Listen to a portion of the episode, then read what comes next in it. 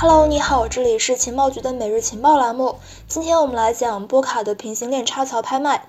随着波卡第一次平行链拍卖公投被 DOT 持有者投票通过，备受期待的波卡平行链插槽拍卖呢即将正式开启。在过去的时间里，波卡的开发进程取得了显著的进展，包括其金丝雀网络 Kusama 也顺利的开始了第十二次插槽拍卖。截止到十月二十九号，目前波卡总市值达到了四百四十八点六亿美元，库萨玛达到了三十三亿美元。库萨玛网络上的平行链呢，已经上线了十一条。当前波卡生态系统的项目呢，已经超过了五百个，验证节点的数量呢，已经突破了一千二百个。波卡平行链插槽拍卖呢，作为行业最为重要的里程碑事件之一，对区块链领域的意义是非常大的。这意味着跨链时代即将拉开帷幕。今天我们将会对波卡的架构、平行链插槽拍卖以及其影响进行一个全面的解读。首先呢，在介绍波卡的插槽拍卖机制之前，我们首先需要了解一下波卡的背景和架构。波卡之所以能够成为今年这个备受瞩目的跨链明星项目，主要是与其创始人 Gavin Wood 博士的团队以及他的这个宏大的 Web 三愿景是有关的。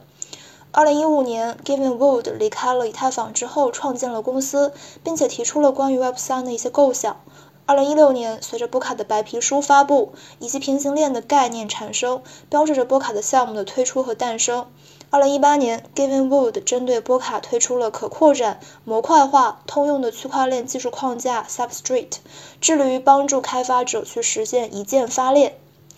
波卡呢，在架构上面主要是有三个部分，分别是平行链、中继链、转接桥。中继链也就是 Relay Chain，是一条基于 Substrate 创建的区块链，作为波卡的中心，负责信息交互的验证、保护和协调平行链，并且维护整一个网络的安全。平行链通过插槽来去接入中继链来运行，并且呢和中继链进行交互，负责处理各种各样的琐事。目前来看，这个平行链呢既可以是智能合约 DeFi 中心，也可以是任何专注于不同业务的协议。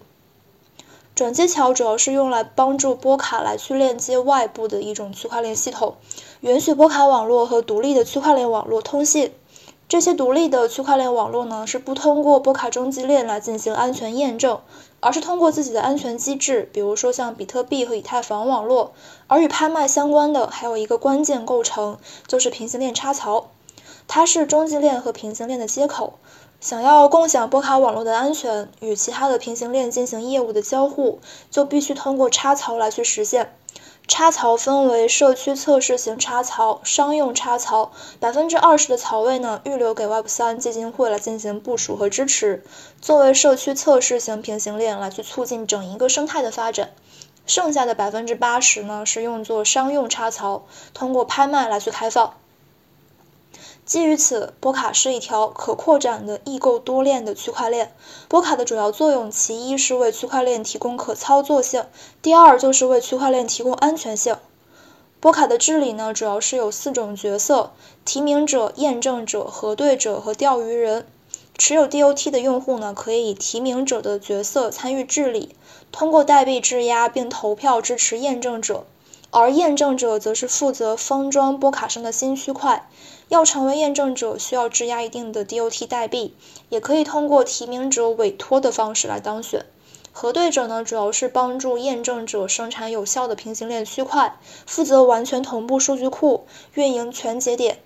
钓鱼者呢，则是有点类似于清节点，主要通过发现行为不端的验证者来去获得丰厚的回报。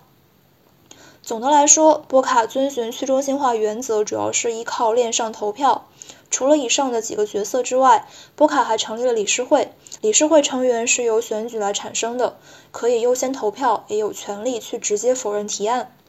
从波卡的架构我们可以看出，区块链项目呢可以通过平行链或者是转接桥的方式接入波卡进行交互。要成为波卡的平行链，则必须通过插槽来去接入。但是呢，平行链的数量只有一百条左右，且一次只释放一条，故而波卡设计了拍卖机制，允许项目方通过竞拍来去获得插槽的使用权。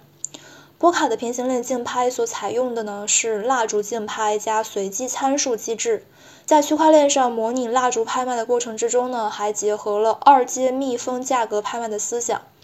普通投资者如果想要参与竞拍，你可以通过重贷的途径，将 DOT 锁定在自己支持的项目方来去帮助他们参与竞拍。需要注意的是，如果你所支持的项目竞拍成功，那么这部分的 DOT 资产将会在项目方的相应租期之内去锁定。如果说竞拍失败，将会全部的返还。OE 呢将会支持这一次的拍卖，届时投资者呢可以通过 OE 一件事来参与。那么这一次平行链的插槽拍卖对于市场和投资者来说有什么样的意义呢？首先，对波卡而言，平行链是实现跨链的重要基础。平行链的接入呢，意味着波卡能够去实现不同区块链之间的这个数据还有资产通信的互操作性。而对波卡生态来说，平行链插槽拍卖的这个机制呢，能够帮助波卡筛选出优质的、得到市场认可而且能够持续发展的项目，助力波卡之后的落地。此外，平行链插槽拍卖也是 DOT 在波卡生态的这个价值体现。能够去丰富起 DOT 的使用场景。由于竞拍的项目方呢，以及参与投票的投资者都需要去质押 DOT，这将直接增加 DOT 的锁仓量和市场需求。随着拍卖启动，预计将会锁定大量 DOT，这也就在一定程度上赋予了 DOT 升值的空间。其次，对于项目方而言，插槽拍卖为其提供了一个公平开放的机会，成为波卡平行链将能够共享波卡网络共识和安全性。并能够在实现各自不同业务线同时实现业务交互和共享，使其具备很大的先发优势，有利于尽早推进开发工作以及后期生态建设。预计此前成功获得库萨玛插槽拍卖的项目呢，很有可能会继续冲刺波卡的这个竞拍。最后，对投资者而言，重贷为其提供了轻松参与波卡生态的方式和机会。投资者通过竞拍模块中选择支持的项目，并且质押 DOT，助力项目参与竞拍。同时，如果说项目竞拍成功，投资者将会获得项目方的激励或回报，但同时呢，需要牺牲一定的机会成本以及持有资产在一定时间之内的这个流动性。如果项目方竞拍失败或者是租赁期满，DOT 才会被退还。但需要注意的是，波卡生态里的项目呢，已经超过了五百个。如何去验证和筛选优质项目呢？结合波卡中文社区的官方建议，我们总结了几点，分别是硬指标和软指标。硬指标包括：一、是否开源以及代码活跃度；二、团队信用良好；三、获得了 Web3 基金会 Grant 的项目；第四，与波卡有着比较明确的集成关系。而软指标包括：一、网站质量如何以及这个是否专业。第二就是社交媒体真实性，第三媒体内容是否是客观的信息。如果说你确认了这个项目是一个合格的波卡生态项目，那么最后你需要去了解这个项目的用途，以及它是否可以为波卡生态带来一些什么新的事物。此外，DOT 持有者可以关注的一点就是，近期波卡创始人 Gavin Wood 表示，波卡财政部已经将超过一千八百九十万个 DOT 分配给了一个将通过社区治理来去支付的一个发展基金，并表示将动员资金来去实现社区的建设、改善教育、波卡生态系统的这个愿景，以及波卡治理认为有价值的任何其他事情。由此可见，波卡对于生态建设的重视以及 DOT 的分配价值。随着波卡跨链进程的加快，波卡是否有望和以太坊再次一决高下？DOT 又是否能够创下新高？让我们拭目以待。那今天的节目就结束了。如果你想进群，可以加情报局助手 OKES 六六幺幺六六。明天见，拜拜。